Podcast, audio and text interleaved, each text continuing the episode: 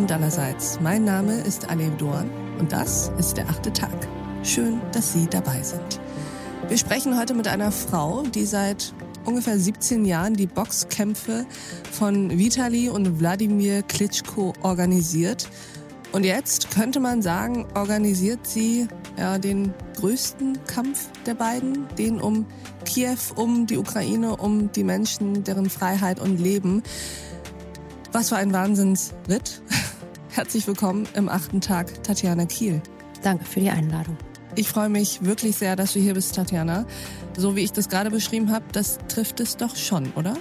Ja, also mittlerweile äh, glaube ich nicht, dass ich mehr in Jahren oder in Quartalen oder in Monaten zähle, sondern wirklich nur noch in Tagen. Das ist so, ja. Erzähl uns, was hat sich bei dir geändert? Ich vermute sehr viel, aber was ist passiert seit dem Kriegsbeginn, seit dem Angriff Russlands gegen die Ukraine?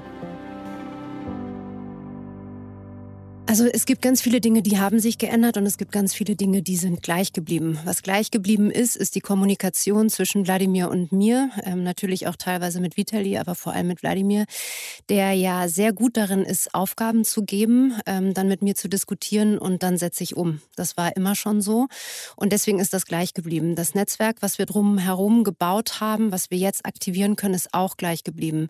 Der Inhalt ist ein anderer geworden und die Emotionalität ist eine andere geworden, weil es auf einmal um Leben und Tod geht und das tatsächlich einen emotional so mehrfach am Tag einmal umhaut ähm, und man gucken muss, wie man die Emotionalität auch deswegen nochmal abschalten kann, um das große Ganze ähm, im Blick zu behalten.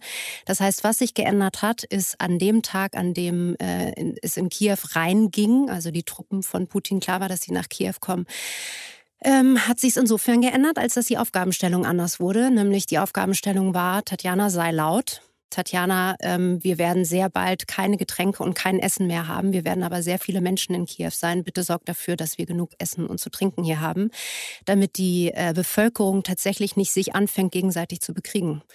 Und äh, ich glaube, zwei Tage später, am Sonntag, hatte ich mit Frau Nikutta von der Deutschen Bahn gesprochen und am Montag danach begannen die Hilfsgüter von äh, ganz tollen Partnern ähm, Richtung Kiew zu rollen. Nicht nur Kiew, sondern es wurde am Anfang auch verteilt. Das ist mittlerweile gar nicht mehr so einfach, weil gar nicht mehr klar ist, wo wirklich gekämpft wird. Deswegen jetzt bevorzugt Kiew. Krass. Ja. Was genau machst du? Also du sagst, du kümmerst dich darum, dass die Güter in Kiew ankommen. Das, was wir machen, ist eigentlich einen Prozess aufzubauen. Mhm. Also wir sagen, es gibt hier Menschen, die wollen helfen, es gibt Unternehmen, die wollen helfen. Und wir setzen den Prozess oder haben sehr schnell den Prozess aufgebaut und haben gesagt, wenn ihr bereit seid, mindestens eine Lkw-Ladung voll zu packen, dann holen wir mit der Bahn, egal wo, ab. Die Bahn liefert unentgeltlich. Am Anfang ging es noch bis zur Grenze und dann haben die Ukrainer übernommen. Ja. Ähm, und zwar mit Lastwagen. Die Ukrainer, also Menschen aus der Ukraine. Mm, ja, beziehungsweise auch äh, die Regierung um Kiew rum. Okay. Mhm. Ne? Und ähm, das hat sich jetzt geändert. Seit zehn Tagen ungefähr liefert die Deutsche Bahn dankenswerterweise tatsächlich auch bis Kiew rein. Es ist ja trotzdem so, dass die Bahngleise nicht kompatibel sind. Also es muss trotzdem ganz viel auf dem Weg umgebaut und äh, so gemacht werden, was wir hier gar nicht im Überblick haben. Das wird dann aber übernommen. Wir sind eigentlich so Dreh- und Angelpunkt. Wir verstehen, was wird drüben gebraucht. Ja. Und das sind eben auch die Hilfsgüter und das ist Essen und Trinken, aber es sind auch Feuerwehren und so weiter, weil seit neuestem Jahr Bomben genutzt werden, die alles abbrennen. Das heißt, ein großes Haus wird komplett abgebrannt, wenn nicht Feuerwehr kommt. Und die Feuerwehrwagen, die da drüben sind, diese reichen einfach nicht. Deswegen haben wir jetzt fast zehn, Gott sei Dank, ähm, mit ganz tollen Partnern auch hier zusammenbekommen und bringen die gerade rüber, transportieren die rüber. Wie lang dauert das, bis so ein Hilfsgüterkonvoi, ich sage jetzt mal von Nahrungsmitteln oder ich weiß nicht, was alles ihr transportiert, Medikamente, vielleicht erzählst mhm. du uns mal, was wird da am dringendsten gebraucht und was schickt ihr hin? Fleischkonserven, das äh, hört sich komisch an. Tatsächlich relativ viel Tierfutter, auch das hört sich komisch an. Sehr viel Wasser, ja, weil die Menschen eher den Tieren das Essen geben, ähm, als dass sie selbst essen. Und weil die Tiere auch wild werden. Ne? Also das ist ähm, tatsächlich ein Thema schon seit Tag drei gewesen. Also haben wir mit sehr vielen äh, großen Häusern auch da gesprochen. Alles, was lang haltbar ist. Also ähm, Müsli-Riegel, Nüsse, wird alles gebraucht und was sofort verzehrt werden kann, damit die Energie einfach bleibt. Babynahrung, ganz viel eher so Quetschis als in Glas, weil Glas kaputt gehen kann und dann eher gefährlich ist. Ähm, also ich habe ganz viel gelernt, was ich vorher noch nie bedacht habe. Ja, ähm, und Wasser. Also ganz viel Wasser. Wasser ist definitiv nicht genug da. Wir haben jetzt sogar Kläranlagen rübergebracht, damit einfach Wasser gesäubert werden kann, aber eben Wie von bringt dort. man denn Kläranlagen rüber? Das müssten wir jetzt die Deutsche Bahn fragen. aber äh, tatsächlich sind es solche Anlagen, die man mit der Deutschen Bahn rüberbringen kann. Also die können einfach transportiert werden. Also geht's in allererster Linie um ja Ernährung. Ernährung und Medizin. Medizin ist Mhm. viel zu wenig. Das ist im Zoll sehr schwierig gewesen. Das wird jetzt gerade einfacher.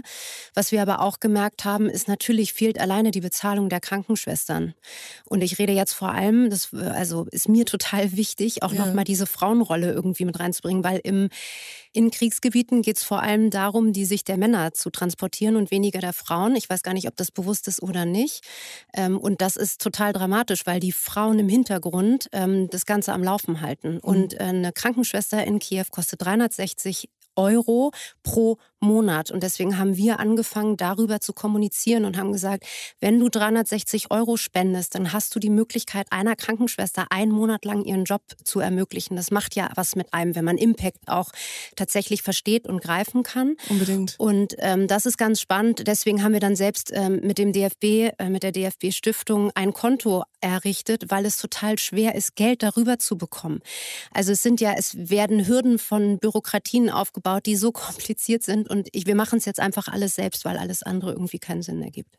Und wie lange dauert das, bis ihr, um jetzt nochmal bei den Hard Facts zu bleiben, bis ihr einen Konvoi mit äh, Lebensmitteln etc. rübergebracht habt, bis die bei den Menschen ankommen? Also ganz am Anfang war es tatsächlich schnell. Es war innerhalb von der Ukraine dann nur noch zwei Tage und die Bahn, je nachdem wie schnell äh, sozusagen und wo zusammengebracht Mhm. wurde, hat es natürlich gedauert bis zu den Grenzen, aber das ist ja mit der Bahn, dauert es ja keinen Tag. Ne? Ähm, dann war der Zoll und dann hat es innerhalb der Ukraine nur noch zwei Tage gebraucht. In der Zwischenzeit bis vor zehn Tagen fast acht Tage, weil so Krass. viel zerbombt wurde, so viel Stau auch war, also die Menschen hin und her gefahren sind und einfach man versucht hat, dem auszuweichen, wo Kämpfe sind ne? Ja, und deswegen ja. große Umwege fahren musste. Und ähm, deswegen sind wir der Deutschen Bahn so dankbar, dass sie jetzt nach Kiew auch reinfährt, weil es natürlich was ganz anderes ist. Dann dauert es eben nur noch zwei Tage. Trotzdem darf man einfach nicht vergessen, dass auf dem Weg natürlich ganz bewusst diese Züge auch angegriffen werden und beschossen werden. Das heißt, auch da, ja, auch da darf nicht alles rauf. Und dieses Gespräch geht natürlich noch weiter. Lass uns über die beiden Brüder sprechen. Wie geht's, Wladimir und Vitali? Wir sprechen nicht darüber, wie es uns geht. Ne? Wir funktionieren. Mhm. Ich würde sagen, wir alle in, den, in, in die, die in diesem Sog gerade sind, funktionieren. Gut geht's keinem. Vor allem nicht da drüben. Ich habe festgestellt, dass so gestern, vorgestern, die letzten Tage waren extrem hart. Wenn ich dann frage, kann ich noch was tun, kam dann zurück, das willst du nicht sehen oder das willst du nicht hören. Also das heißt, da passieren Dinge, die über die, das menschliche Verständnis offensichtlich hinausgehen, Mhm. weil man es eigentlich nicht greifen kann und weil man's und weil er mich dann mit, damit vielleicht wahrscheinlich auch nicht belasten will. Das ist vielleicht auch teilweise richtig so, weil ich mich sonst nicht konzentrieren könnte, sondern irgendwie helfen würde wieder an anderen Stellen, die jetzt aber gar nicht so maßgeblich sind, weil das Essen und das Trinken geht aus. Also wir brauchen mehr und zwar kontinuierlich. Und deswegen würde ich sagen, sie funktionieren. Und sie haben einfach eine Kraft und eine Stärke und es ist bewundernswert, wie sie das täglich für sich auch immer wieder neu irgendwie entfachen, obwohl sie noch weniger schlafen als ich oder als die Menschen hier, ne, die sich damit täglich beschäftigen. Wie geht's dir? Ja, ich funktioniere auch. Mhm. Also ich schlafe definitiv zu wenig. Was heißt so wenig? Ja, mittlerweile schlafe ich zumindest mal fünf Stunden, zwar nicht am Stück, aber so, dass ich sagen würde, fünf, sechs Stunden Schlaf oder ich ruhe mich aus körperlich, bin Ja. dann zumindest im Bett. Ja. Das Handy ist nicht mehr aus, ne? das ist permanent an. Ähm, auch ich bin ein Gewohnheitstier. Es ist mm, am Anfang, die ersten zwei Wochen, war wirklich nur morgens gucken, sind sie am Leben, ist alles okay. Und mittlerweile ist es eher so, dass ich schnell gucke, wie viele Bomben haben wo eingeschlagen. Ist, also was ist passiert? Es ist, es ist eine andere Wahrnehmung.